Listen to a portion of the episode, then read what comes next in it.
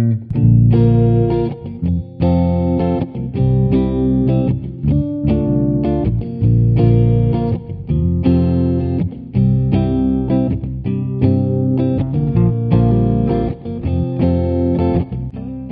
a todos, ¿cómo están amigos? Espero estén de lo mejor. Los saluda su host y amigo Carlos Cruz. Y pues bueno, empezando con este capítulo, nuestro capítulo número 4, empezando de una manera excelente. Traemos un tema que a cualquiera le puede picar la curiosidad, que hay muchas preguntas. Vamos a tener un poco de demonología, un poco de esoterismo y todas esas preguntas que nos hacemos cuando nuestra tía nos quiere barrer con un huevo. Entonces, sin más por el momento, los dejamos con este episodio.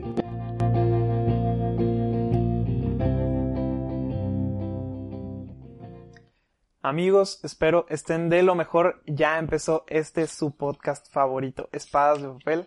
Y pues estamos emocionados porque se viene un capítulo picosito, sabroso, que nos tiene preparado hermano para hoy. Picosito, candente, este, este, oye, sonamos como tíos, ¿no? ¿Quién, quién usa esas palabras? Sí, bueno, ya, y, y, no, ya estamos en la Ya, edad. ya lo hemos hablado que estamos a nada de ser tíos, ya No, vamos ya. a tener nuestro primer sobrino máximo dentro de dos años, entonces, si Dios Sí, quiere, ya. ya. vamos a ser tíos, podemos hablar como queramos. Ya en- dentro de tres años yo ya voy a estar en el tercer piso, así que ni modo, tenemos que empezar a hablar como tíos y hacer chistes de tíos. Eh, pero sí, como dice Carlos, hoy tenemos un episodio muy interesante, muy, muy, ahora sí que podría, podríamos considerar hasta tabú. El episodio, como vieron en el título, se llama The Devil Went Back, Went Down to Georgia, perdón, le estaba confundiendo la canción. Es el nombre de una canción de, de Charles Daniels Band, si no mal recuerdo, pero se hizo muy famosa por el Guitar Hero 3. Aquellos dichosos que lo pudieron jugar se acordarán en el Guitar Hero cuando llegabas hasta el final y retabas al diablo a un duelo de guitarras. Bueno, la historia de la canción se trata de que el diablo, escúchenla, está, está muy buena, si les gusta el country, les va, les va a encantar. Eh, se trata de que el diablo eh, baja a Georgia y, y se encuentra a un niño y lo reta a un duelo de violín.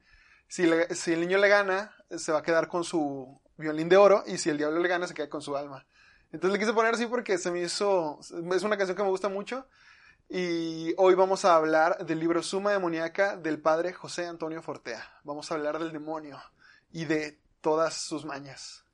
Va a estar bueno, va a estar bueno. Quédense, Javi tiene un libro excelente preparado, va a estar muy bueno el tema y estoy seguro que les va a picar toda la curiosidad como me- está ahorita picando. Entonces, vamos a empezar, vamos a entrar en materia. Ahora sí que este se viene como un episodio largo, va, va a ser un episodio de dos partes, el jueves van a tener su segunda parte. Em, traté de separar esta, eh, la primera y la segunda parte, primero en esa primera parte en el actuar ordinario, a lo mejor ordinario no es la palabra, pero yo creo que eh, primer- hoy vamos a hablar de las cosas que más pasan, de lo que más hace el, el demonio eh, en nuestro día a día, ¿no? Acuérdense que dice San Pedro en su carta que Satanás está como un león rugiente buscando a quien devorar. Entonces, yo creo que sería un error terrible si nosotros no conociéramos a nuestro enemigo. El Papa Francisco dijo, no me acuerdo si fue en el Gaudete de Exultate, creo que sí, eh, o en el Christus Vivit, les mentiría, eh, les debo el dato, pero en una de estas dos, eh, de estas últimas dos exhortaciones, el, el Papa nos dice que no hay que tratar al demonio como si fuera solo una personificación eh, simbólica del mal o, como si no fuera alguien real. Hay que recordar que es un espíritu angélico eh, caído y que ahora sí que lo único que busca es que nosotros eh, seamos condenados igual que él. ¿Qué mañas tiene? ¿Cuáles son sus, sus estrategias? ¿Cómo él ahora sí que trata de que los hombres se vean afectados por sus acciones? Eso vamos a platicar en el episodio de hoy. Entonces voy a entrar en materia. Les platico. El padre José Antonio Fortea, autor del libro, es sacerdote y teólogo español. Él se licenció en la especialidad de Historia de la Iglesia en la Facultad de Teología de Comillas.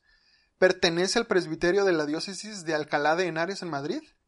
Y en el 98, para obtener su título de, de licenciatura, defendió su tesis El exorcismo en la época actual y fue dirigida por el secretario de la Comisión para la Doctrina de la Fe de la Conferencia Episcopal Españo- Española. No solo eso, Estamos hablando, esta fue su tesis de licenciatura. En su tesis doctoral, eh, el tema fue sobre los dilemas teológicos a la hora de la práctica del exorcismo.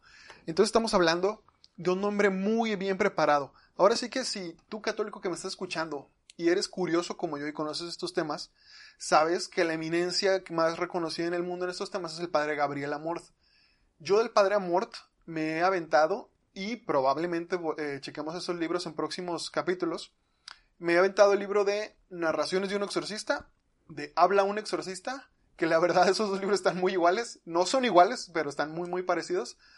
Eh, también Exorcistas y Psiquiatras, ese sí le vamos a dedicar un capítulo, espérenlo. Y lo que veo con el padre Fortea es que él le dio mucha estructura a muchas enseñanzas del padre Amort Cambia un poquito la nomenclatura al momento de hablar de fenomenología demoníaca, pero básicamente sigue siendo lo mismo. Lo único es que me gustó mucho como la estructura. Suma demoníaca, como dice el título, eh, me acuerdo que una vez una, un amigo me decía que se le hacía, que alguien le había dicho, y no me acuerdo quién es ese alguien, me dijo, dijo, le dijo de que, oye, no se te hace que es muy soberbio el título del padre, del padre Forteado, ponerle suma demoníaca, así como queriéndole copiar el suma teológica a Santo Tomás. Y yo le decía, pues no creo.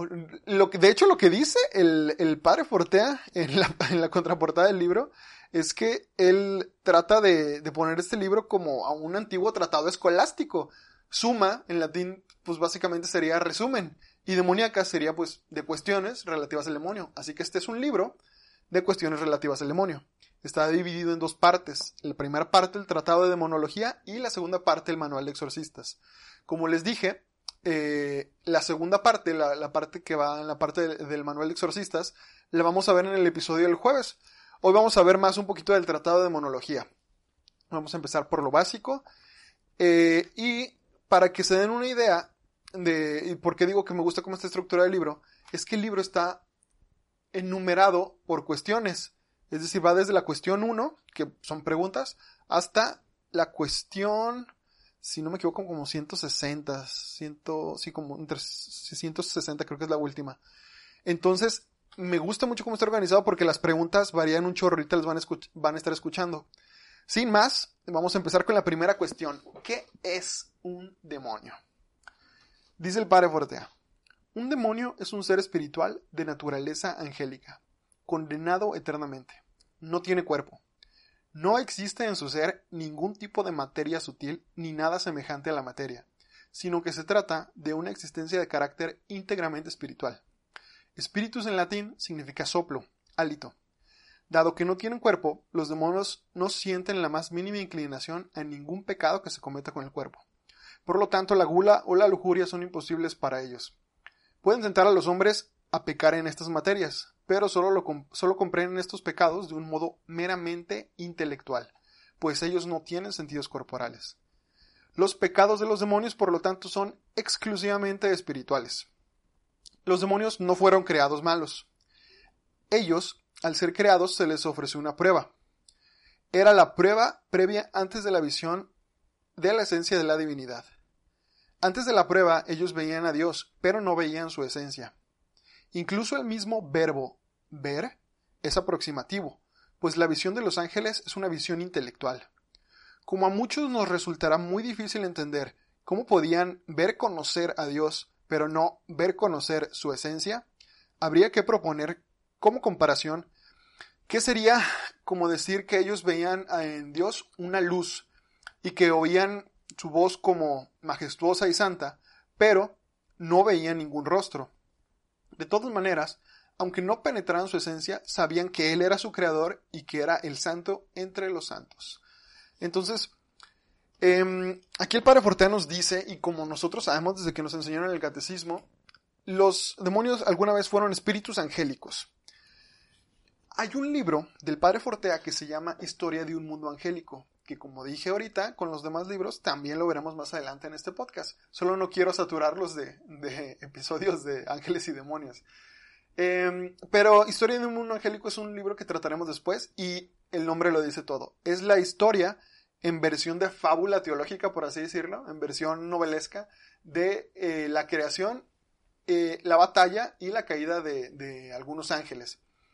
Está muy buena porque, pues, como decía ahorita con las credenciales del padre Fortea en materia de teología, tiene todo para poder escribir un libro en base a lo que hay y en base a lo que se puede intuir con la razón. Entonces, en ese libro se narra toda la historia. Yo se las voy a resumir ahorita en dos minutos porque no, vamos a, no nos vamos a sumergir en ese tema de la creación de la lucha hasta que veamos ese episodio. Pero para que lo veamos de manera simple, imagínenselo así. Dios crea a los ángeles. Antes de que tú y yo viniéramos a la existencia, antes de Adán y Eva, antes de todo eso, Dios crea a los ángeles. Son seres inmateriales. No existía la materia, no existía ni un solo átomo de nada, ni una sola molécula, ni una sola partícula, nada de nada. Para ti y para mí, seres hechos de materia, nos cuesta mucho entender una existencia inmaterial. Entonces hay que usar, hay que recurrir, dice el padre Fortea, a la metáfora. Entonces imaginémonoslo así. Dios es un sol. Y él está totalmente fuera de, del tiempo. Él siempre ha sido y siempre va a ser. Más adelante vamos a ver que el padre Fortea dice, ni un solo segundo ha transcurrido en Dios. Es decir, Él está totalmente fuera del tiempo y de la existencia. Al momento en el que Él crea a los ángeles, si vemos a Dios como un sol, imagínense a los ángeles como pequeñas estrellas, pequeñas bolitas de luz. Aparecen todas simultáneamente y todas con conciencia. Los ángeles son seres muy superiores a nosotros. Si bien, como nos explicaba ahorita el Padre en esta cuestión 1, los ángeles sabían que habían sido creados por Dios, no podían ver la esencia de Dios. Imaginémonoslo así con esta metáfora. Dios siendo un sol, estaba cubierto de cortinas, que eran miles y miles de cortinas. Pero cuando tú pones una cortina, tú ves que la luz atraviesa la tela.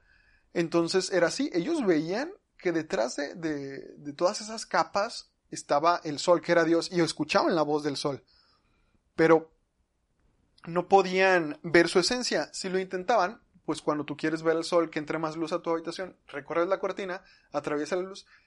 Los ángeles, eh, describe el padre Forte en Historia del Mundo Angélico, que era como si trataran de quitar varias capas de cortina, se adentraban más en la presencia de Dios y llegaba un punto en que por más santo que fuera un ángel y por más que estuviera en la presencia de Dios acostumbrado, eh, llegaba un punto en que ya no podía atravesar porque Dios no se lo permitía. Era tanta la luz que el ángel quedaba cegado y ya no podía avanzar.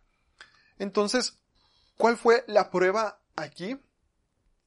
La prueba aquí es que eh, los ángeles, así como tú y yo ahorita, fueron probados en la fe. No tenían la certeza de que Dios era Dios. Y así como tú y yo ahorita, hubo muchos que creyeron y hubo muchos que no creyeron. Ese primero que se cuestionó todo, todos lo conocemos. Ese primero que dudó, ese primero que se atrevió a decir que Dios no era Dios, ya sabemos quién es. Entonces, imagínenselo así. Esta lucha no podía ser corporal porque no tienen cuerpo. Los ángeles no agarraron espadas y escudos y se empezaron a agarrar eh, como en las películas épicas de guerra. Eh, no, la lucha fue meramente intelectual. Había ángeles que en su intelecto eh, habían caído en el pecado, en la soberbia de pensar de que, ok, mi intelecto es superior al ser que me creó y por lo tanto yo digo que ese ser no es Dios. A lo mejor es un ángel, es un ángel de mayor rango que nosotros. A lo mejor incluso si es nuestro creador, pero no quiere decir que no haya nada por encima de él. Y entonces esta cuestión se derivó en una guerra intelectual ahora sí que, que de miles y miles de años, y decimos años porque pues, no sabemos cómo es el tiempo de los ángeles, ahorita también vamos a platicar un poquito de esto. Pero entendamos esto.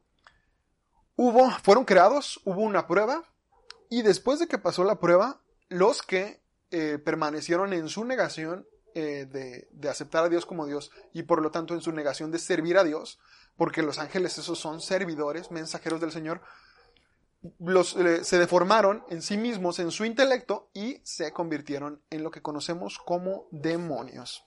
Es que me imagino que, que sí fue una prueba muy difícil porque, por ejemplo, nosotros eh, tampoco tenemos así, a ciencia cierta, la certeza de que Dios existe. Pero no sé, como católico tú vas a la iglesia, vas a una hora santa y te y muchas veces tienes esa sensibilidad así de que la presencia de Dios, ¿no? Y tú estás seguro de que ah, es que mi Dios está vivo, lo siento así, cómo se estremece mi cuerpo en la oración, en la hora santa, con los cantos y así. Pero imagínate que los ángeles no tenían eso, o sea, que ellos era todo intelectual, que ellos no tenían la parte física, donde tú puedes sentir a Dios de repente en tus manos o así, como pasa mucho en renovación y pues en cualquier oración católica, la verdad. Este, pero ellos no tenían eso, o sea, puro intelectual y Dios los probó en su, en su intelecto, entonces me imagino lo difícil de, de esa prueba para ellos, ¿no? Aparte siendo muy inteligentes. Exacto. Eh, yo creo que, como dice el padre Fortea, cuando la batalla acabó, como la lucha fue puramente intelectual y espiritual, hubo ángeles que se desarrollaron en virtudes únicas y otros ángeles que se desarrollaron en otro tipo de virtudes. Y al mismo tiempo, los demonios que se fueron corrompiendo en pecados, hubo unos que se corrompieron a lo mejor en la envidia, otros en la soberbia, otros en la ira, en diferentes tipos de pecados, obviamente todos de la índole espiritual. Y eso muestra totalmente su individualidad. No es como que, como que los ángeles ahora sí que todos son igualitos y, y, y no importa entre uno y otro. No, no. Así como tú y yo, cada uno tenía su propia individualidad, cada uno tenía su nombre, cada uno era totalmente amado por Dios. Y eso fue lo difícil de, esa guerra. A final de cuentas, como dice el libro de, del Apocalipsis capítulo 12, lo voy a citar, dice, se entabló un combate en el cielo. Miguel y sus ángeles luchando con el dragón. El dragón luchó con sus ángeles, pero estos no tuvieron fuerza. No volvió a encontrarse su sitio en el cielo. Fue expulsado el gran dragón, la serpiente antigua que se llamaba Diablo, el adversario, que engaña al, al orbe entero. Fue expulsado a la tierra y sus ángeles fueron expulsados con él. Entonces entendemos eso. Hubo una batalla y una tercera parte de las estrellas del cielo, como dice la palabra, cayó. Entonces, a partir de ahí nos surge la duda. ¿Por qué Dios puso una prueba a los espíritus angélicos? Esa es la cuestión 2. El Padre dice, ¿por qué no concedió la visión beatífica a todos en cuanto les creó? ¿Por qué se arriesgó a que algunos se convirtieran en demonios? Dios podría haber creado espíritus angélicos y directamente haberles concedido la gracia de la visión beatífica. Esto era perfectamente posible a su omnipotencia y no hubiera habido ninguna injusticia en hacerlo. Pero había tres poderosas razones para concederles una fase de prueba antes de la visión beatífica. La razón menos importante de todas era el que Dios tenía que dar a cada ser racional un grado de felicidad. Todos en el cielo ven a Dios, pero nadie puede gozar de Él en un grado infinito. Eso es imposible. Solo Dios goza infinitamente. Cada ser finito goza al máximo, sin desear más, pero de un modo finito. Es decir, gozamos finitamente de un bien infinito. La comparación que se suele usar para comprender este concepto metafísico es que cada ser racional tiene un vaso. Dios llena ese vaso hasta sus bordes, plenamente, pero cada vaso es de una medida determinada. Dios en su sabiduría determinó algo especialmente inteligente, que cada uno determinara el grado de gloria que iba a gozar durante la eternidad. Dado que esto es para siempre, y dado que es algo tan importante, Dios ha dejado tal cosa en nuestras manos, ya que cada uno ha de tener un grado, esto es inevitable, pues que cada uno decida ese grado. ¿El modo? Una prueba. Según la generosidad, el amor, la constancia y demás virtudes que nosotros manifestemos en esa prueba, así, así es esa medida del grado. Como se ve, es una disposición de las cosas magnífica, una disposición en la que se manifiesta la sabiduría infinita de Dios. Imagínate, es ahora sí que de, aquí, de aquí se, se, pueden desencadenar montones de debates. Por ejemplo, los protestantes creen que nosotros eh, somos salvados solo por la fe, la sola fide. Somos justificados únicamente por la fe. Nosotros los católicos creemos que somos justificados tanto por la fe como por las obras. Por ejemplo, esta postura teológica que nos dice el Padre y que yo considero, y es, lo que nos ha enseñado la Iglesia por tantos años, es que a nosotros al ser probado determinamos el grado de gracia que vamos a recibir. Es decir, el cielo no va a ser igual para todos uno podría pensar, oye, pues a final de cuentas el cielo es el cielo. No nos podemos imaginar la diferencia entre el cielo de una persona que pasó por el purgatorio, es decir, pasó el examen de panzazo, a un San Francisco de Asís, a una Santa Teresa de Calcuta, que se esforzaron durante la prueba de toda esta vida. Entonces, como digo, de aquí se pueden desembocar en, montones de, debates. Eh, sigo eh, leyendo lo que dice el padre Fortea. Si esta razón expuesta es importante, considero que todavía lo es más el considerar el hecho de que el único momento en que un espíritu puede desarrollar su fe, su generosidad para con Dios, es mientras todavía no lo ve. Después, al verlo, tendrá el agradecimiento por lo que ya contempla. Pero ese amor generoso en la fe, esa confianza en Dios en la oscuridad, eso solo es posible antes de esta visión. Después ya nunca será posible. Todo sería posible menos eso. Digamos que es un aspecto del espíritu que o se desarrolla antes de ver cara a cara a Dios o después ya absolutamente es imposible. Por eso la prueba es un regalo de Dios, un don para que en nosotros germine y se desarrolle la flor de la fe con todos sus frutos. Esa flor en nosotros ya no podrá nacer nunca durante la eternidad, ya no podrá haber fe donde ya hay visión. Y tras la fe, y como consecuencia de ella, vienen las virtudes subsiguientes. En este caso de los ángeles y los demonios, cada ángel desarrollaría unas virtudes más y otras menos. Ante todo, el tiempo de prueba dará la posibilidad de que nacieran y se desarrollaran las virtudes teologales, y después incluso unos ángeles desarrollarían más la virtud de la perseverancia, otros de la humildad, otros de la súplica. Claro que conceder a un ser la posibilidad de que en él nazca la fe supone arriesgarse a que pueda germinar en este mismo no la fe, sino el mal. Dios, al darle libertad, sabe que una vez que la concede puede encauzarse a sí misma hacia el bien o hacia el mal. Dios puede crear el cosmos como quiera, como desee, según su voluntad, sin ninguna cortapisa, sin ningún límite. Pero el santo no se crea, se hace a sí mismo con la acción de la gracia. Conceder el don de la libertad a los espíritus supone que puede aparecer tanto una Madre Teresa como un Hitler. Una vez que se concede el regalo de la libertad, se concede con todas las consecuencias. Querer que aparezca el bien espiritual supone de antemano aceptar la posibilidad de que aparezca el mal espiritual. En el cosmos material no hay bien espiritual, ni la más pequeña cantidad de bien espiritual. El bien del cosmos material es un bien material, la glorificación del universo físico al Creador es una glorificación material e inconsciente. El bien espiritual es cualitativamente superior, pero supone necesariamente tener que admitir ese riesgo.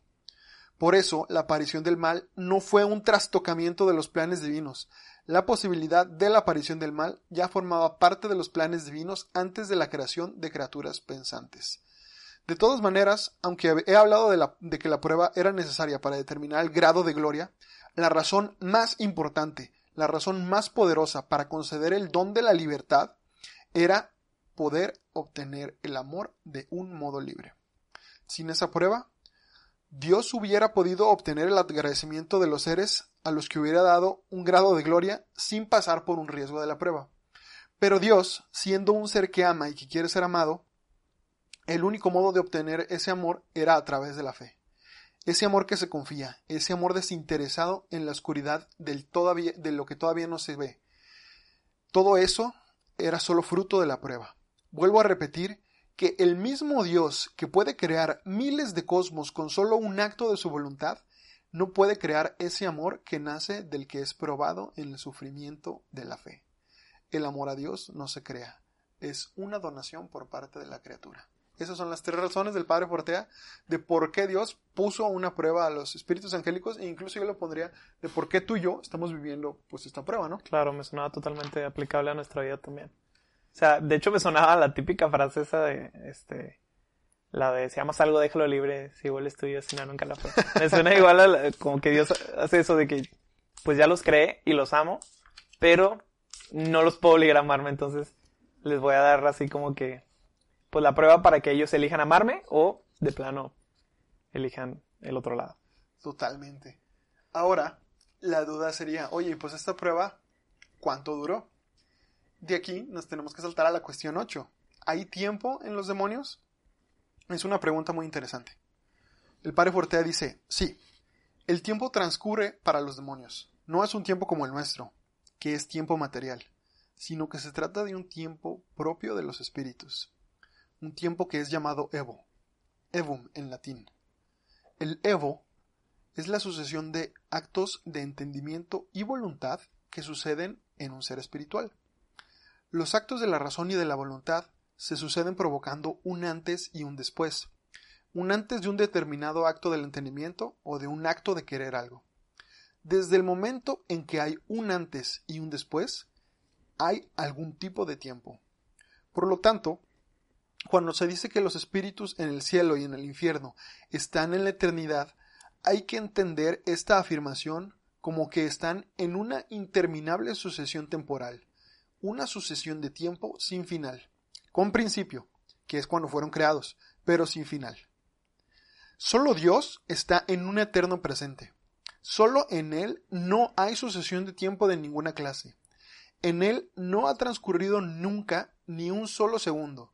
No ha habido ni un solo antes ni un solo después la eternidad de Dios es cualitativamente distinta de la eternidad del tiempo material, que tiene un principio, pero no un final, y de la eternidad del Evo, que también tiene un principio, pero también no tiene final.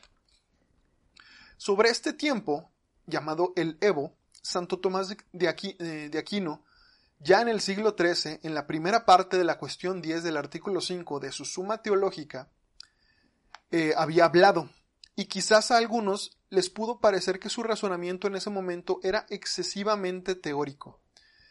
Pero al escuchar yo relatos de personas que han pasado por experiencias cercanas a la muerte, personas que han vivido la experiencia de la separación del cuerpo o del el típico túnel de luz que ven, etc., comprobé que cuando se les preguntaba si había tiempo en esa experiencia, es decir, si notaron cómo transcurría el tiempo, las explicaciones que daban concordaban perfectamente con lo que Santo Tomás de Aquino explica sobre el Evo al hablar de los espíritus sin materia. Hay que entenderlo de manera fácil. Los ángeles y los demonios sí tienen un tiempo, lo llamamos Evo. No es como el Cronos en el que tú y yo vivimos, el tiempo medido por segundos, por minutos, por horas, por días, por semanas, por meses y por años. No, ellos tienen un entendimiento y, experimentan el tiempo de una manera muy, muy, muy diferente a, nosotros. Entonces, para verlo así es como, como diría San Pedro, ¿no? Para, a lo mejor para un ángel, para un demonio, mil días podrían parecerles como uno y un día podrían parecerles como mil. Depende de qué.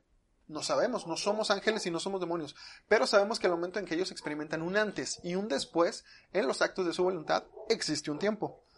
Es una cuestión metafísica interesante, sobre todo para seres que no, no nos, no podemos pensar fuera de nuestra caja. Ahora sí que, dentro de los parámetros del tiempo no, nos cuesta mucho pensar, nos cuesta mucho imaginar las cosas. Siempre sale la típica duda de, del, del ateo no formado que dice, eh, si Dios es el creador de todas las cosas, ¿quién creó a Dios? Pues nadie, porque si Dios es creador, el, término Dios, por definición, es creador del universo, pues al momento de que creó el universo, lo creó con todas sus reglas. Y el tiempo es una de esas reglas que crean el universo. Por lo tanto, como dice eh, Santo Tomás de Aquino, al hablar de, esta, de, esta postura del primer motor, este primer motor que creó el universo tiene que estar por encima de las reglas que él creó. Entonces el tiempo, como dice el padre, el padre José Antonio, no transcurre para Dios. Ahora, unos ahora pensaríamos, los demonios, pues, ya que, no pasaron la prueba, ¿cuál fue su razón de ser? Como decíamos ahorita, Dios, eh, el mal que surgió, el misterio que, para ti, para mí, es un misterio, un misterio el, por, el misterio por definición es algo eh, que no se puede entender. Eh, el misterio del mal, que para ti para mí es un misterio, para Dios no fue una sorpresa de que, ah, pues le voy a dar la libertad a los ángeles, le voy a dar la libertad al ser humano, y oh sorpresa, con la libertad viene la posibilidad de que nazca el mal. Oh, no me lo esperaba. No, Dios sabía de esta posibilidad. Y lo increíble es que este, este libro, Suma Demoníaca, tiene un, un, ¿cómo se le dice? Una segunda parte que se llama Exorcística, que está buenísima, Y ahí el padre Fortea empieza diciendo que todo lo que Dios permitiera que existiera era bueno, porque incluso del mal se pueden obtener cosas buenas. Entonces, ¿por qué hablo de esto? Porque la pregunta aquí es, bueno, ya sabemos que los demonios no pasaron la prueba y ahora andan libres por el mundo haciendo el mal. Sí y no. Es decir, Dios sí permite que actúen de cierta manera, pero no tienen una libertad totalmente de para hacerlo. Si, si así fuera, si Satanás tuviera toda la libertad del mundo para, para hacer lo que él quiera, este mundo estaría en llamas, estaría en caos, estaría en crisis. Pero sí se le permite cierto grado de acción. Como les dije al principio del capítulo, vamos a hablar de ese grado de acción y vamos a empezar con la tentación, que pues, es la acción más ordinaria del demonio. Pero antes de hablar de las tentaciones que vienen del demonio, hay que hablar de la tentación en general. Si yo te preguntara, hermano, ¿por qué pecamos? ¿Qué me contestarías? Pues por concupiscencia, por... No sé, es como nuestra, nuestra tendencia como seres imperfectos, ¿no? Tendencia a equivocarnos, a cometer errores. Totalmente, como dices, pues es lo que, lo, lo que aprendimos del catecismo, ¿no? El momento en el que Adán y Eva caen de la gracia, eh, esa cicatriz del pecado original trae consigo la concupiscencia, que es esta, este deseo en el ser humano de preferir lo malo antes de lo bueno. Entonces, el padre Fortea dice, eh, cuestión 17, ¿por qué pecamos? La tentación es es esa situación en la que la voluntad tiene que elegir entre dos opciones y sabe que una opción es buena y otra mala, pero se siente atraído a escoger la mala. Sabe que es la mala, pero por alguna razón se siente atraído a escogerla. El error de caer en la tentación no es un error de inteligencia, no es un problema de debilidad de la razón, pues si no supiéramos que esa opción es mala, pecaríamos por ignorancia o por error y por lo tanto no pecaríamos. Para pecar hay que saber que uno está escogiendo la opción mala. No hay pecado sin mala conciencia. Eso es lo que hace tan interesante el pecado desde el punto de vista intelectual. ¿Por qué escogemos el mal sabiendo que es el mal? Es un verdadero misterio. Una respuesta sencilla, que no es falsa, pero que tampoco explica todo el asunto, es contestar que pecamos por debilidad, lo cual es cierto, pero también es cierto que no somos tan débiles como para no poder resistirnos. Si no fuéramos capaces de resistirnos, ya no existiría el pecado, porque no tendríamos la elección de, escoger. Siempre escogeríamos el mal y al momento de que no existe la elección, el concepto del mal quedaría totalmente descartado. Es muy interesante esto que dice el padre, porque es totalmente cierto.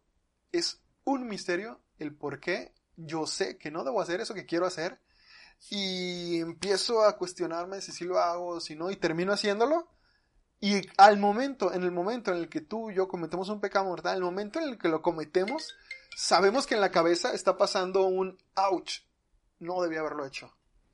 Entonces, eh, ¿por qué hablamos de la tentación? Porque esa es la acción más ordinaria del demonio. No estamos diciendo que todas las tentaciones vengan del demonio. De hecho, esa es la cuestión 18. Dice el Padre.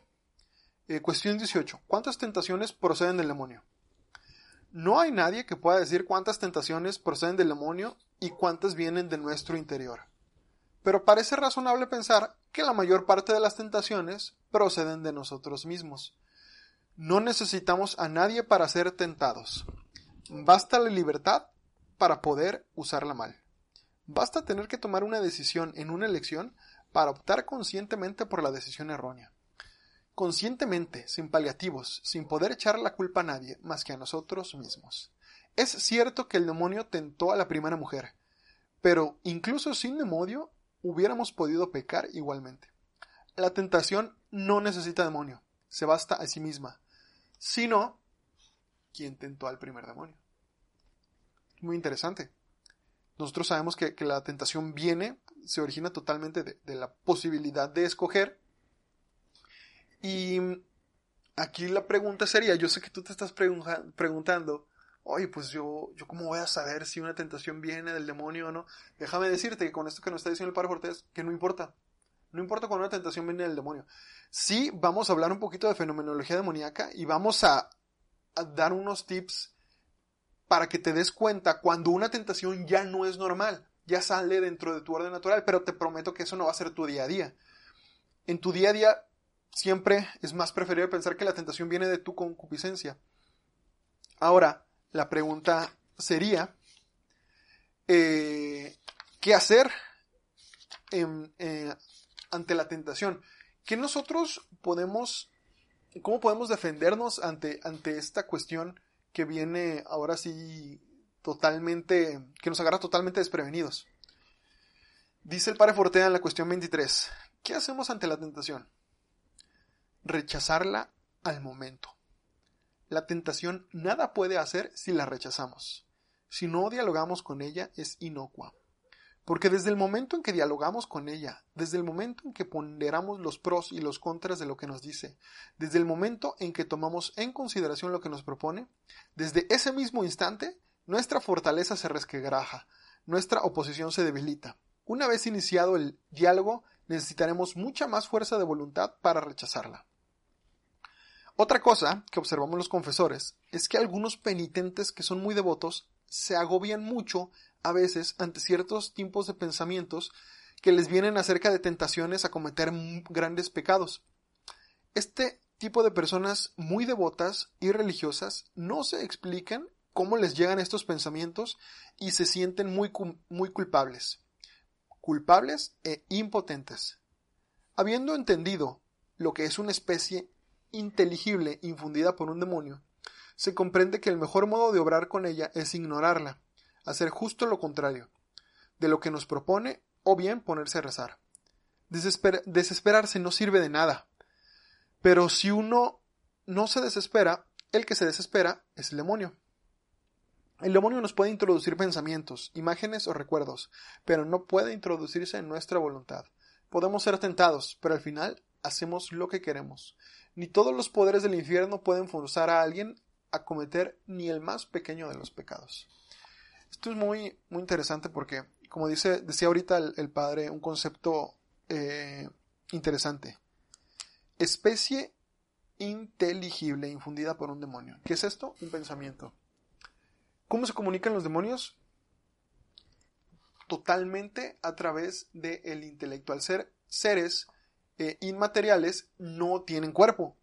¿Cómo nos comunicamos los humanos? A través de, la lengua, de la capacidad del lenguaje. Ahora imagínate, los humanos tenemos montones de barreras, eh, como los diferentes idiomas que existen en el mundo, que han creado tantas fronteras, pues todos conocemos la historia de la Torre de Babel.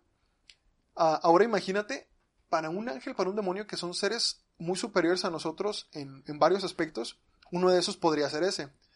Por ejemplo, Carlos, ahorita tú estás haciendo tus prácticas en Ternium.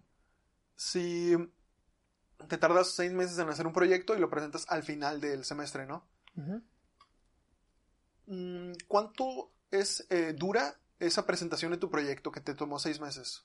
Como 30 minutos aprox. Como 30 minutos.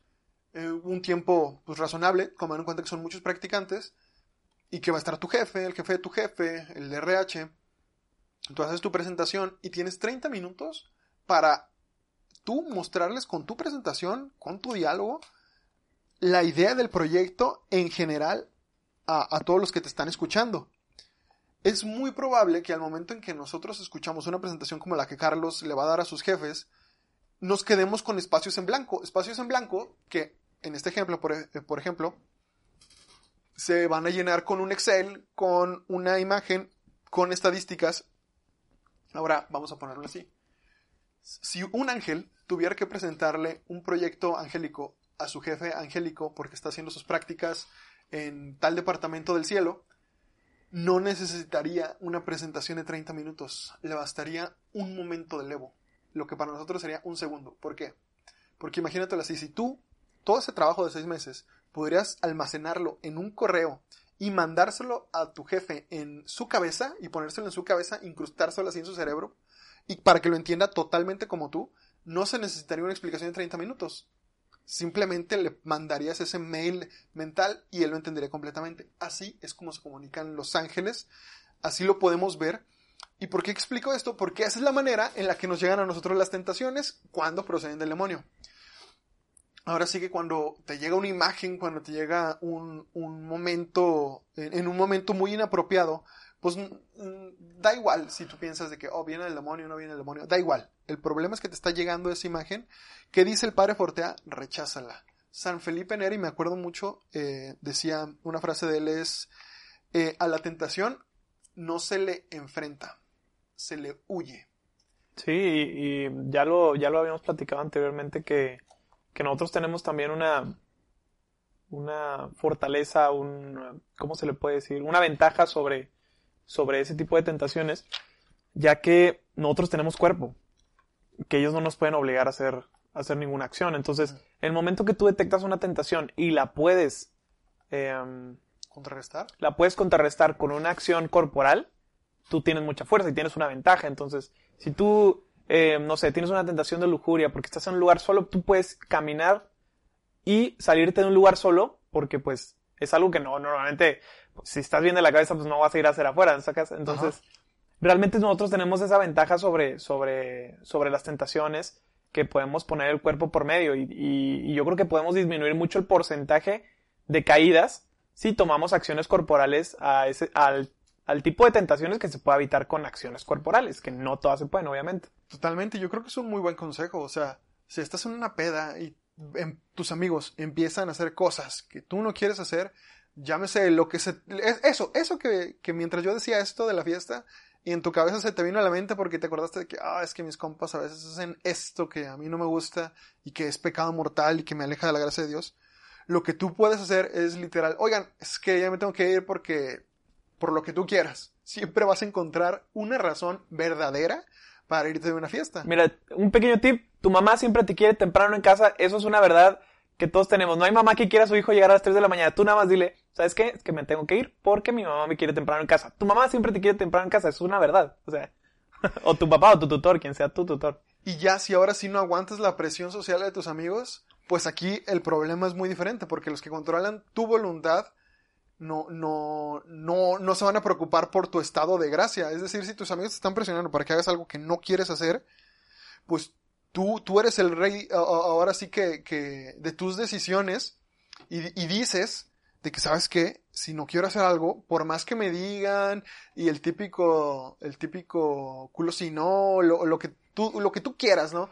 O sea, todas estas cosas en las que te retan de que tú no eres valiente, o tú no eres hombre, o tú eres una monja, o tú eres un, una mojigata si no haces esto, pues ambos sabemos, tú, yo y los que nos están escuchando, que eso no tiene valor alguno, no tiene virtud alguna. Para es, nada. Es una estupidez. Hacer algo porque te retaron a hacerlo es una estupidez y es signo de inmadurez. Que, que sea un rebante entre tus amigos está bien, pero ya al grado tienes que evaluarte en qué grado lo están haciendo. O sea, si, si una de esas frases te está llevando a hacer cosas que van contra tu catolicismo, contra tus principios, pues ahí ya no es gracioso, ahí ya es un problema grave, sacas.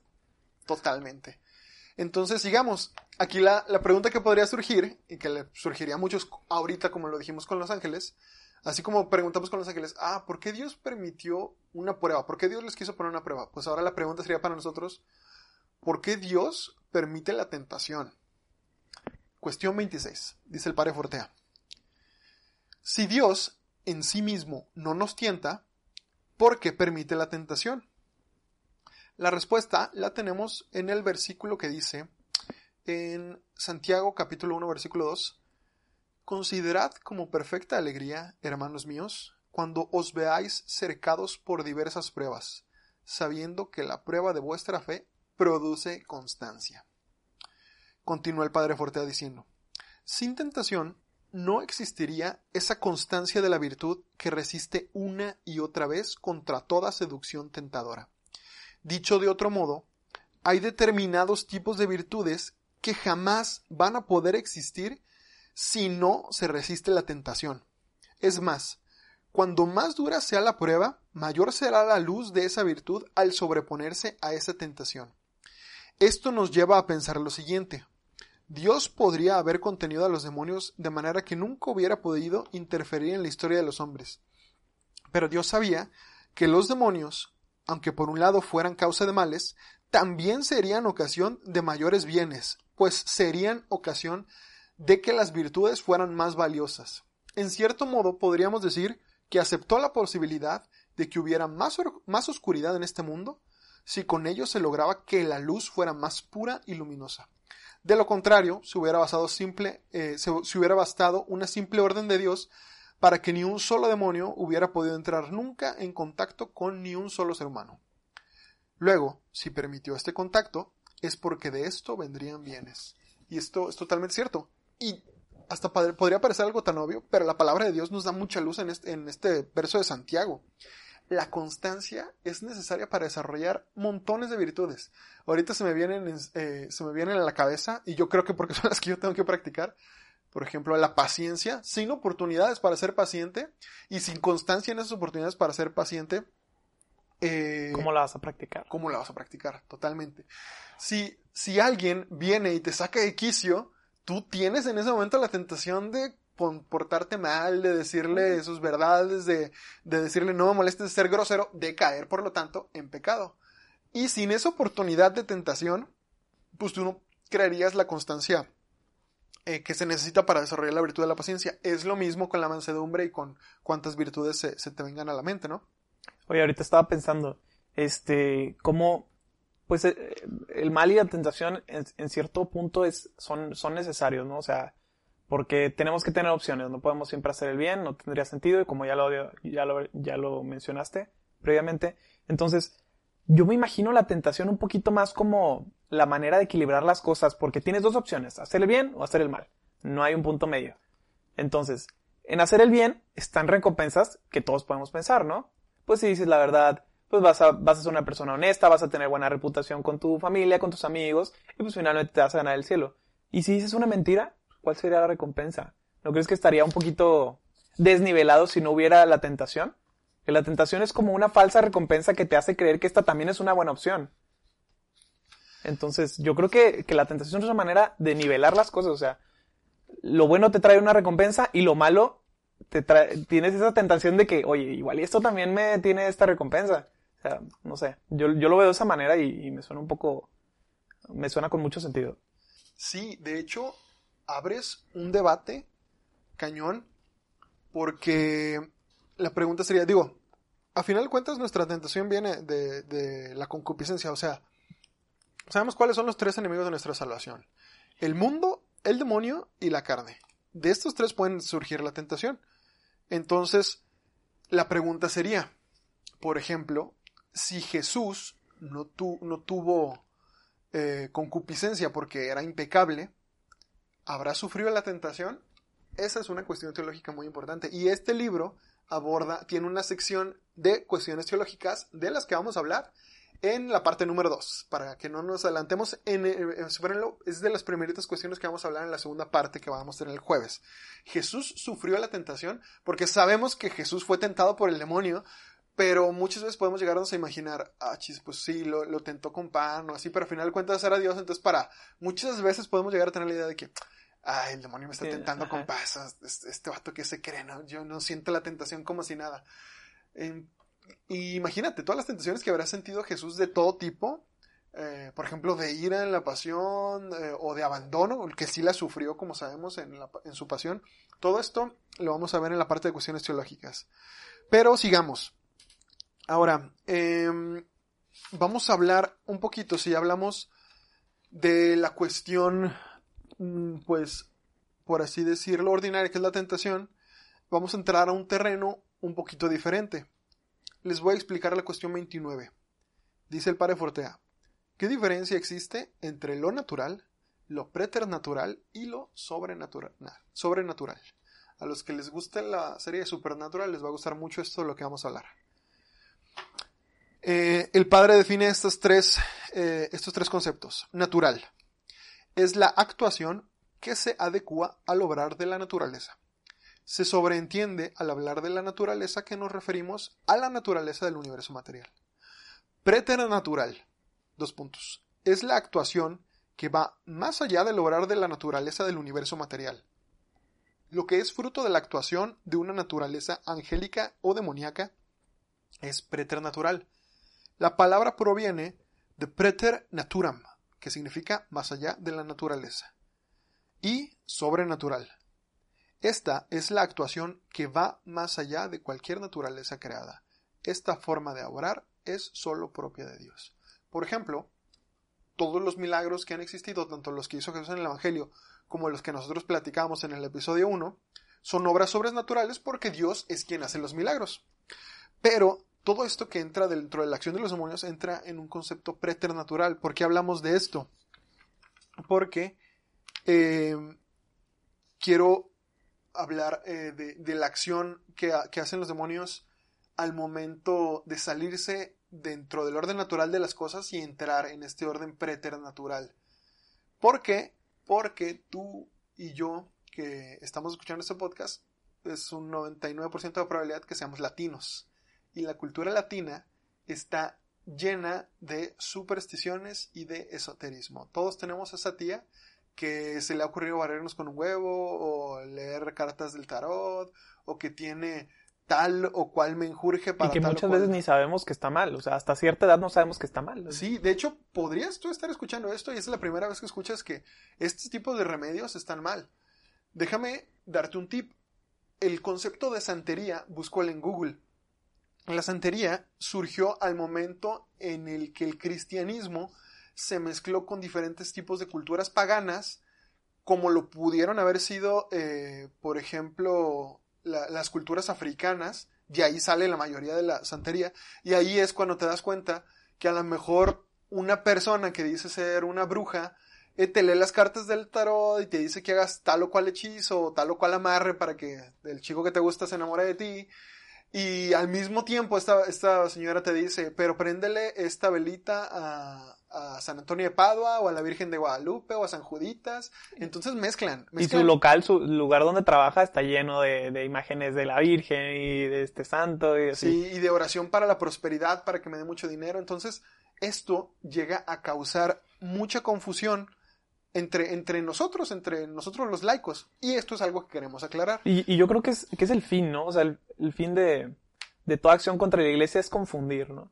Obviamente te van a, te van a poner cosas parecidas para que te vayas por ahí, ¿no? Si, si no estaría muy fácil, si te ponen todo lo contrario, pues estaría muy fácil decir que no. Pero si te ponen algo parecido, pues ahí está un poquito el truco.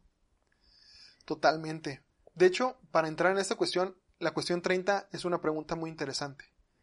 Los demonios aumentan su castigo por el mal que hacen a los, hombres, es decir, importa si los demonios se esfuerzan mucho por hacer el mal o si son flojos y hacen pues poquillo mal nomás para molestar a unas cuantas almas, dice el padre Fortea. Ya se ha dicho que cada demonio es libre de hacer más o menos mal contra los hombres. Parece lógico que eso conlleve algún tipo de castigo suplementario. Yo personalmente nunca pensé que el juicio final supusiera nada más que una proclamación pública de su pena. Pero según lo aprendido en los exorcismos, parece que el juicio final será algo más que una mera declaración solemne, sino que por lo que dicen los demonios tendrán que dar cuenta de lo que han hecho contra los hombres o contra Dios hasta el momento en que ellos queden totalmente fuera de nuestro ámbito y nuestro destino. En el juicio final, ningún condenado dejará de estar condenado, pero tendrán que dar cuenta del mal infligido en el ejercicio de su libertad. Entonces, ahora sí que los demonios están libres para hacer más o menos mal. ¿De qué depende? De lo que Dios le permita a cada uno en particular. Ahora sí que tú digas, oye, es que parece que el demonio la trae contra mí o no. Ahora sí que todo lo permite Dios, jamás lo manda, Jamás es que Dios te mande de que le diga a un demonio, oye, voy a molestar a esta alma porque quiero que sea más santa. Es, eso, eso, es, eso es una cuestión. Ahora sí que tú, tú me podrías decir, oye, pero es que le pasó muchos santos, que el, demonio y así. No, el demonio se ensaña con las personas entre más santidad tengan y Dios ya permite eh, la acción demoníaca para, ahora sí que, que, que hacer crecer a la persona en virtud si él quiere. Sí, como lo, como lo que pasaba con Job todo lo que permitió que le pasara a Job. ¿Por qué? Porque podía y porque demostró Job que podía y, lo hizo. Y de hecho, dicho, eh, mencionando a Job, este libro, nosotros no vamos a entrar en ese tema. Ustedes a lo mejor uno se van a agüitar de que, ah, muere Javi, nos hubieras platicado esto. Pero este libro tiene una parte de cuestiones bíblicas. Es decir, preguntas bíblicas en donde, ah, es que a mí me ha salido. Es una, es una moda entre teólogos seminaristas que ustedes que me están escuchando, ustedes se van a dar cuenta que tienen profesores o incluso ustedes mismos que van a tratar de verle dos pies al gato. El padre Fortea dice que en materia bíblica no se debería buscar, no, no se debería profundizar mucho en el momento de la acción demoníaca. Es, es, tal cual es. Entonces, surge mucho la, la, incógnita de, por ejemplo, si los posesos que Jesús liberaba en realidad estaban posesos o en realidad tenían enfermedades mentales y Jesús los sanó de una enfermedad mental. No le busquemos tres pies al gato. Eh, también, por ejemplo, y te digo que me recordaste con, la historia de Job, eh, una de las cuestiones, para que ustedes la vayan a leer al libro, es si el libro del Job es histórico. El padre Fortea dice que es lógico pensar que sí, y el que no esté de acuerdo, busque el libro y vaya esa cuestión. De hecho, aquí hago un paréntesis rapidísimo. Me da risa si viste que esta Aide nos puso... Jaime. Aime, perdón. Sorry, Aime. Un saludo. Eh, muchas gracias por escucharnos. Aime nos puso que, oye, como, nos puso un tweet de que cómo lo voy a hacer para comprar todos los libros que están recomendando Javi y Carlos. Eh, de hecho, este libro y todos los del Padre Fortea están gratis en internet. Ahora sí que el padre no quiere lucrar con sus libros. Digo, sí están disponibles las versiones físicas y las puedes conseguir en, en diferentes librerías o en Amazon. Pero lo que sí es que están disponibles en internet. El padre tiene en una página de Ciprensa sube todas sus novelas y todos sus libros. Entonces, Suma Demoníaca, su segunda parte que es exorcística, y diferentes libros que tiene que están buenísimos. Tiene una novela sobre, sobre el apocalipsis, que es simplemente es una novela de ciencia ficción, no es como él cree que va a ser el apocalipsis, está buenísima. Es que el padre escribe muy, muy padre. Escribe muy bien. Eh, picado. Entonces, este libro, ahora sí que lo tienen gratis y lo pueden ir a consultar cuando quieran. No tiene que ser un libro que ustedes tienen que leer desde la cuestión 1 hasta la 160 en orden. No. Se pueden meter al índice y decir, a ver, ¿qué cuestión me genera más duda? Ah, lo que dijo Javi. libro de Job será histórico. Se van a la parte de cuestiones bíblicas y buscan la cuestión de Job. Cierro paréntesis. Entonces, em, sigamos. Eh, ahora sí que vamos a hablar, para terminar este episodio, de pues como decíamos, de esta obra preternatural de el demonio. Pero antes de hablar de esa obra preternatural, nomás quiero que se queden con, con unas cuestiones que, que son muy interesantes porque el padre Fortea las resuelve tanto como teólogo y como exorcista. Por ejemplo, la cuestión 31 dice, ¿puede, eh, ¿se puede hacer un pacto con el demonio? Vayan y búscala en el libro, ya les dije que está gratis. Otra, cuestión 32. ¿Puede el demonio provocar una enfermedad mental? Cuestión 33. ¿Puede provocar enfermedades en el cuerpo? Em, cuestión 37. ¿Puede provocar desastres o accidentes? Esta está muy, muy interesante. Muy buena, muy buena. Eh, ¿Pueden leer nuestros pensamientos? Esta sí la voy a leer. Está súper cortita. Y para el que no se aterren, a los que les decía ahorita que el demonio nos manda, ahora sí que estas especies ininteligibles que básicamente pues son tentaciones, sus pensamientos, eh, para, para dejarlos fuera de la duda. ¿Los demonios pueden leer pensamientos? Dice el padre Fortea, los demonios pueden tentarnos, pero no pueden leer nuestros pensamientos. Aunque dada su gran inteligencia, pueden conjeturar lo que pensamos. Al ser seres más inteligentes que nosotros, deducen muchas más cosas y con más seguridad que muy pocos signos externos de los que deduciríamos nosotros. Así de simple. Imagínatelo.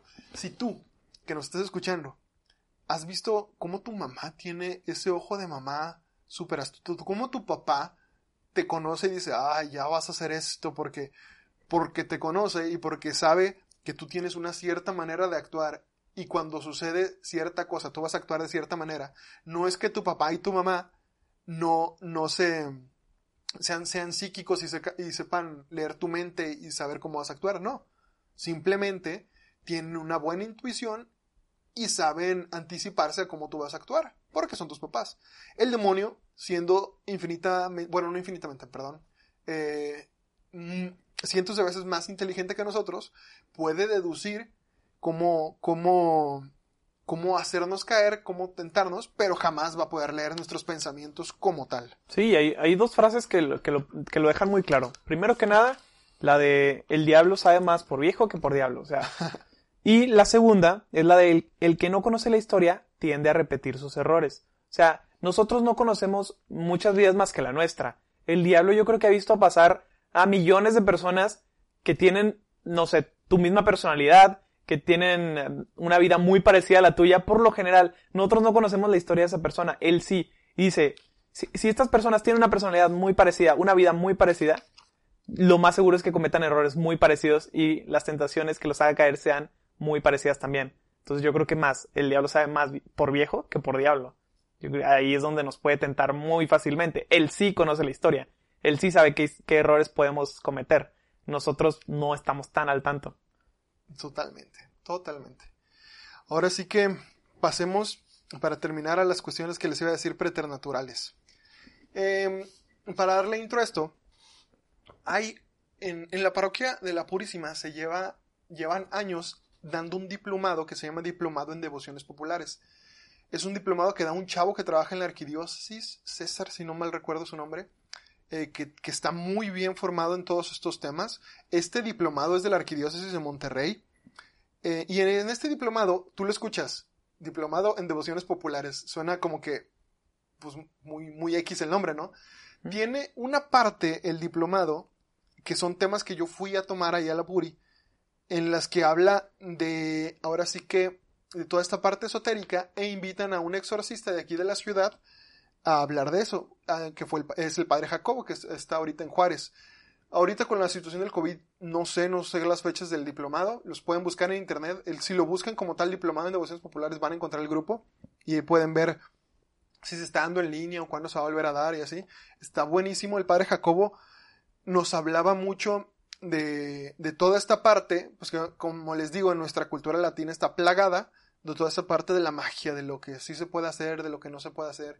Tú, amigo, amiga que nos está escuchando, te lo voy a poner así de sencillo no te metas en las cuestiones mágicas, espiritistas de ningún tipo.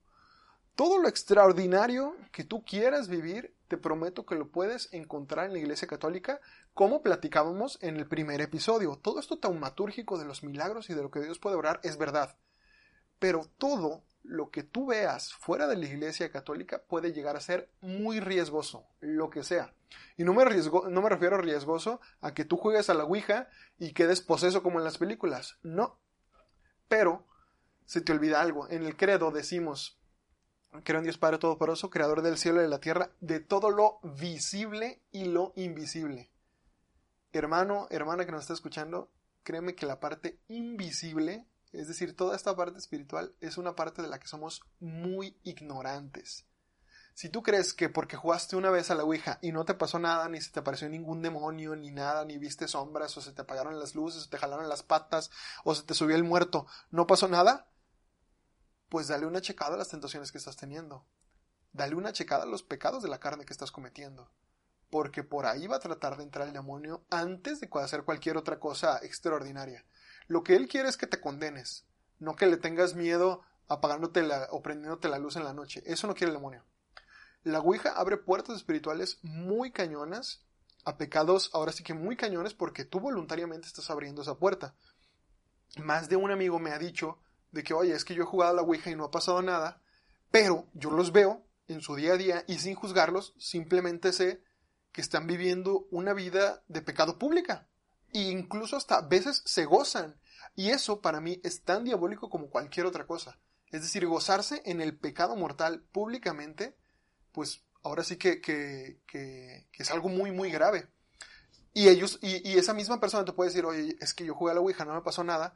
Bro, solo te bastaría un poquito de fe y un poquito de, de, de, de que Dios te dejara ver con sus ojos para que vieras que el demonio ha hecho contigo lo que ha querido porque le abriste las puertas. Claro, y el demonio a fin de cuentas es una estratega. Él, no te va a venir y no te va, no se te va a aparecer. ¿Por qué? Porque te va a causar pavor y va a causar que tú te quieras acercar a la iglesia y eso es lo que no quiere.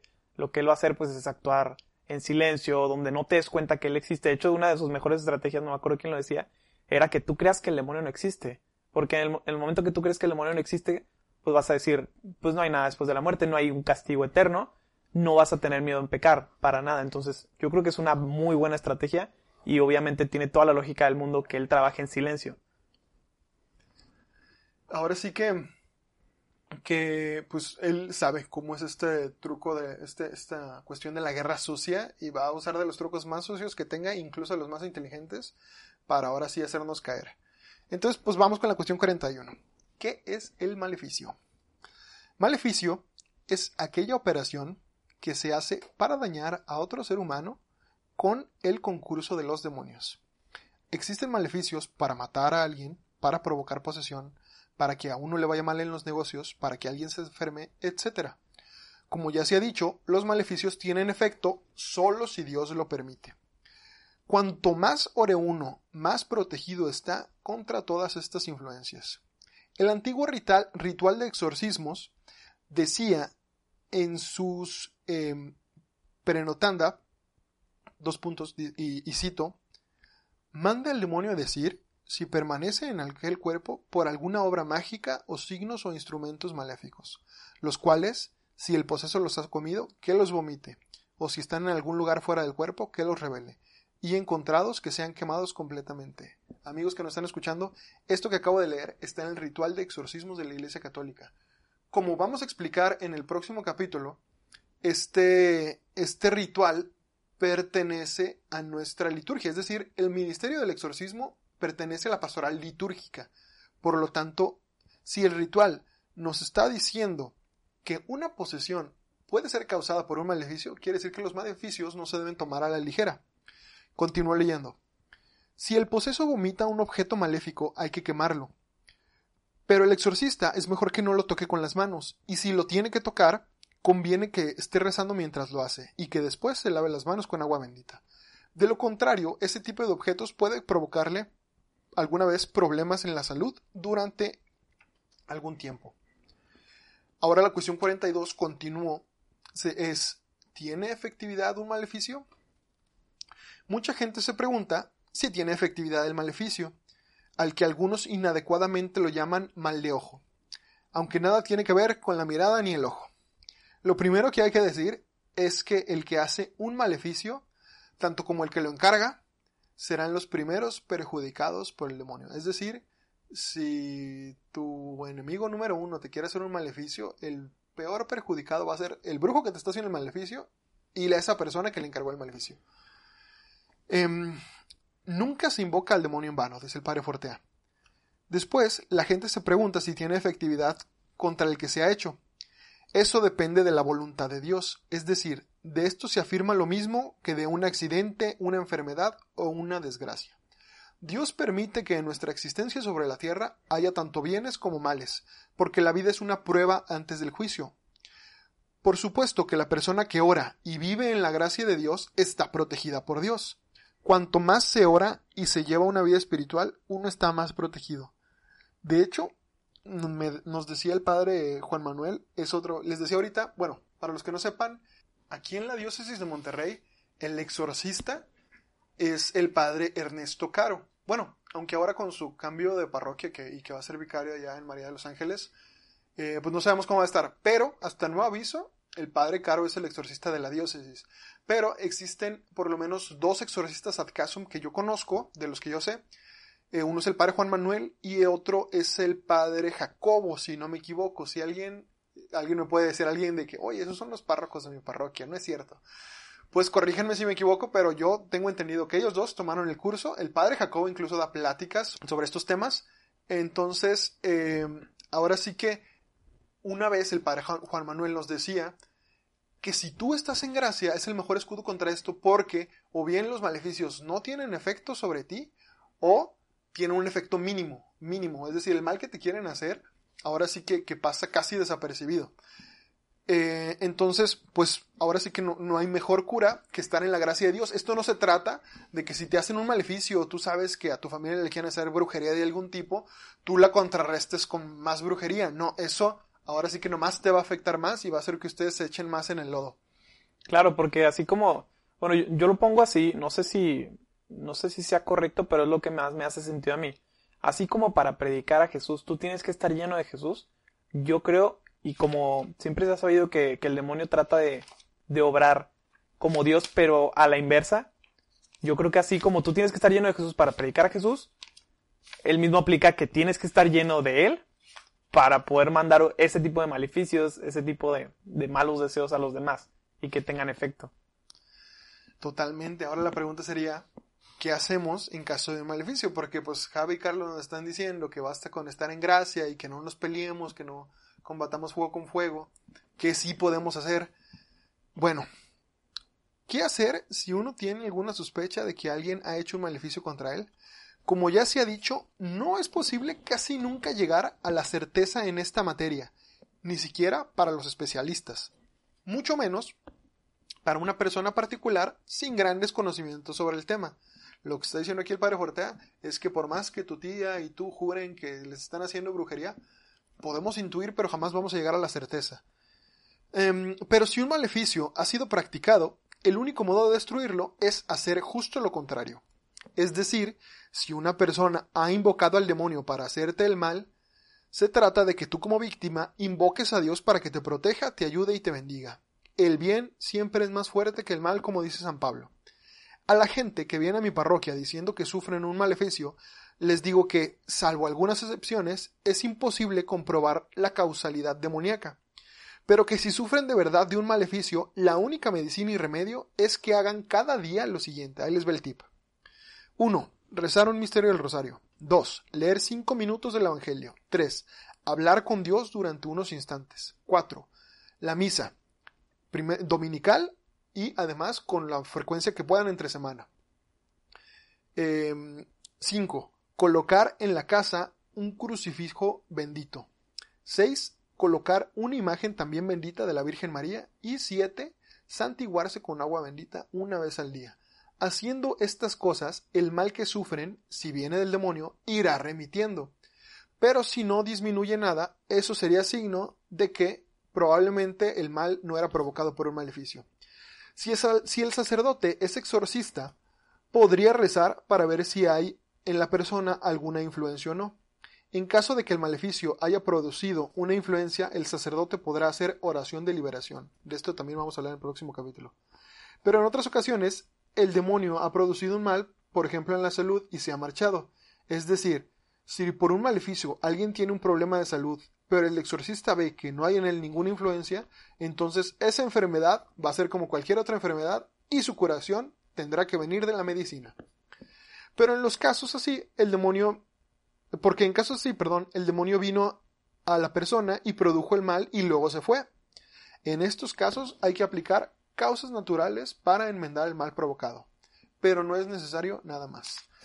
Ahora sí que el problema aquí es que cuando el padrecito eh, le recomienda esto a las personas, eh, las personas llegan con su párroco de confianza, con su vicario y les dicen, oye, pues yo te recomiendo que lo que hagas es que lleves una vida de gracia, te esfuerces, reza el rosario, reza, ni siquiera está diciendo el padre de que todo el rosario, dice un misterio del rosario todos los días.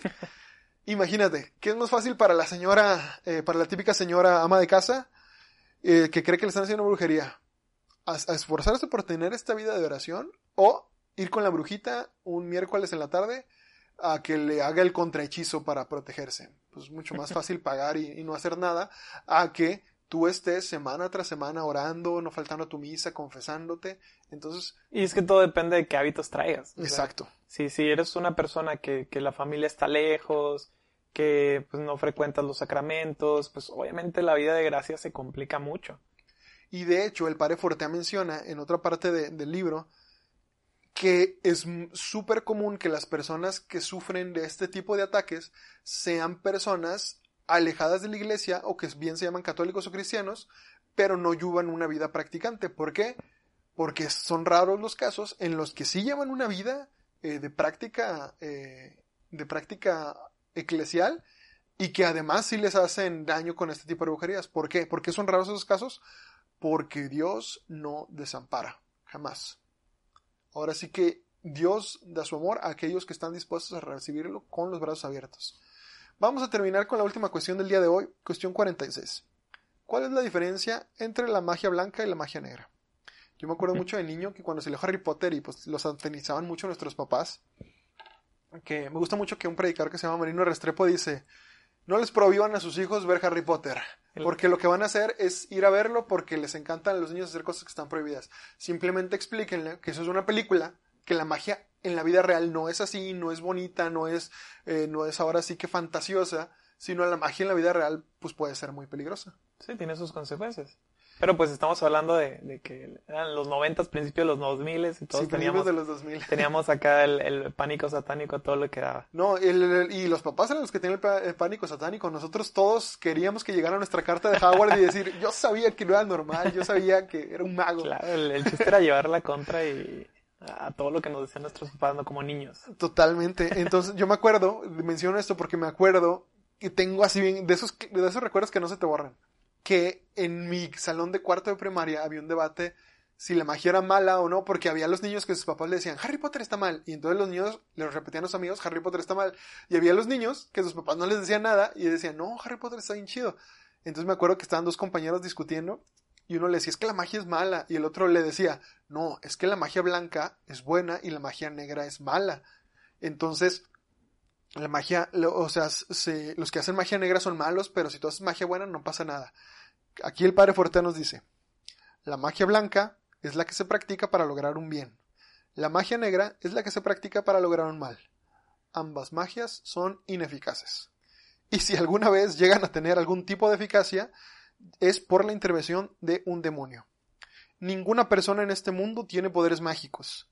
Es el demonio el que está detrás de ello, aunque estos mismos videntes o santones o magos o brujos no lo sepan. Y ellos mismos, si invocan, y, ellos mismos, si llegan a invocar este tipo de fuerzas, terminan eh, estando posesos. Así de simple. Ahora sí que eh, voy a contar una historia que me contó mi papá hace mucho. Pa, si estás escuchando eso, jefe. Eh, perdón si me equivoco en los detalles, pero yo recuerdo esta historia así.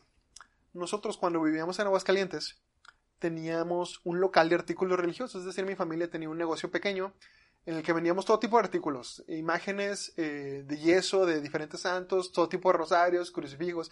De hecho, si un día se les ofrece, mi mamá todavía tiene el negocio. Ya no tenemos un local, pero lo tenemos aquí en la casa. Eh, muchos amigos todavía me piden rosarios para cuando tienen sus retiros. Digo, ahorita estamos en pandemia, pero cuando ocupen, hago el comercial. Mi mamá está, está más que disponible y les hacemos precio. Entonces, eh, cierro comercial. Papá estaba en el local atendiéndolo y dice que una vez llegó una señora como que viendo así las cosas, como que pues, toda despistada, así como que toda sacada de onda. Y de repente se pone a platicar con mi papá y entre la plática, y mi papá es de esas personas que con un extraño pueden hacer una plática eh, ahora sí que muy íntima y muy amena. Lo he visto una vez que, perdón que te saqué este hermano, pero una vez que Carlos chocó, me acuerdo que yo me distraje un rato y llegué y estaba mi papá hablando con el chavo con el que Carlos chocó y predica, el chavo era protestante y mi papá le estaba hablando de la Virgen María. y deje tú, o sea, uno pensaría, ah, mugre señor intenso que está queriendo evangelizar a un protestante a la fuerza. No, de verdad el chavo estaba sorprendido de lo que mi papá le estaba diciendo. Sí, la verdad es algo admirable de mi papá porque no, no es intenso, o sea, lo platica con una naturalidad muy, muy genuina. O sea, Sí, y totalmente. funciona. Y, el chavo estaba genuinamente interesado en el tema de la Virgen María. Totalmente.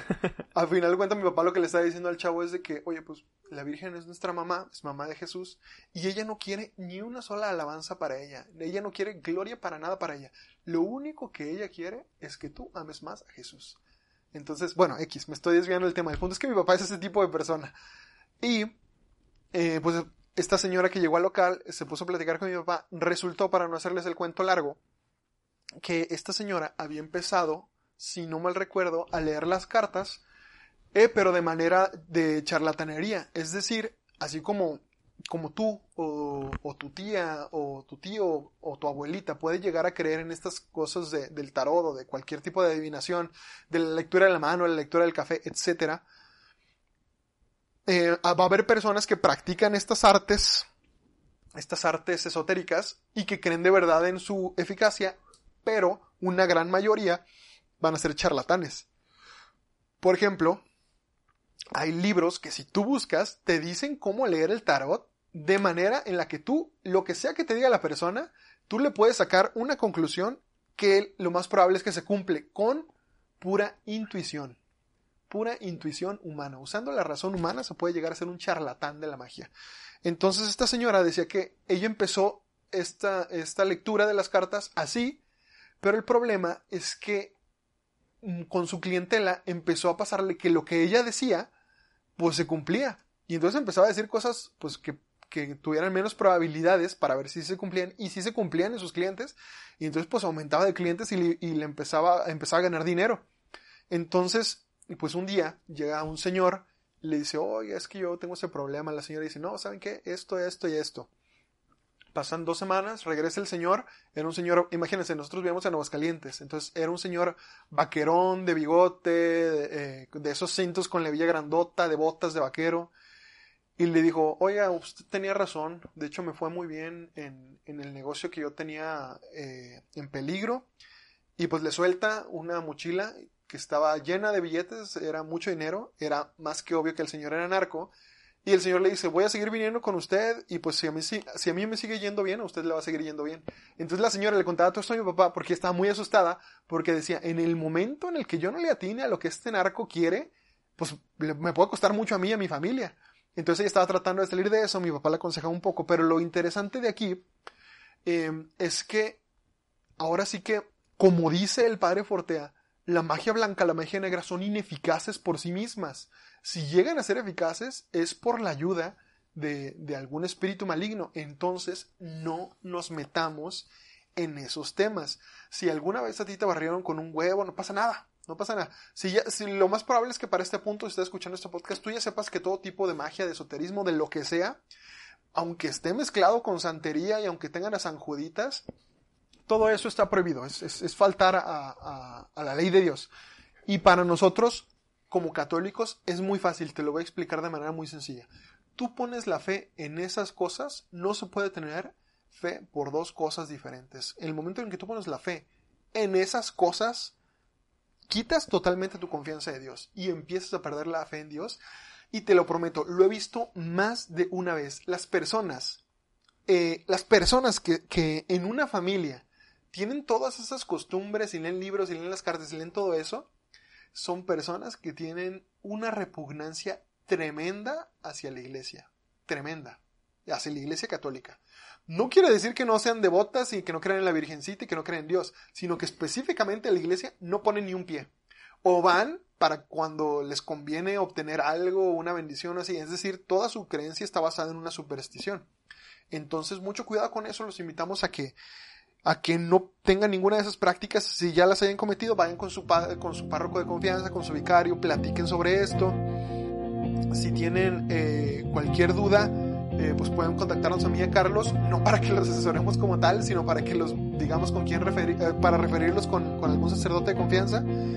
Y pues sin más nos despedimos, dejamos este episodio hasta aquí, quédense el jueves, más bien el jueves nos vemos para platicar en la parte 2, ahora sí que toda esta parte de la fenomenología demoníaca.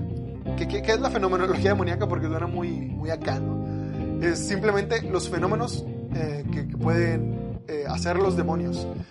Ah, eh, ahora sí que, ahorita que hablamos de las cosas preternaturales, esto es dentro del ordinario, pues las cosas que pasan en el día a día, ¿no? Porque como decía, pues esto es parte de nuestra cultura latina.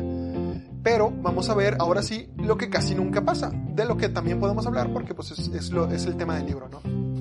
Entonces, pues nos despedimos, síganos en nuestras redes sociales, eh, Espadas de Papel en Instagram, a mí me encuentran en Instagram y en Twitter como arroba Javier Cruz-7, Javier con X, y hermano.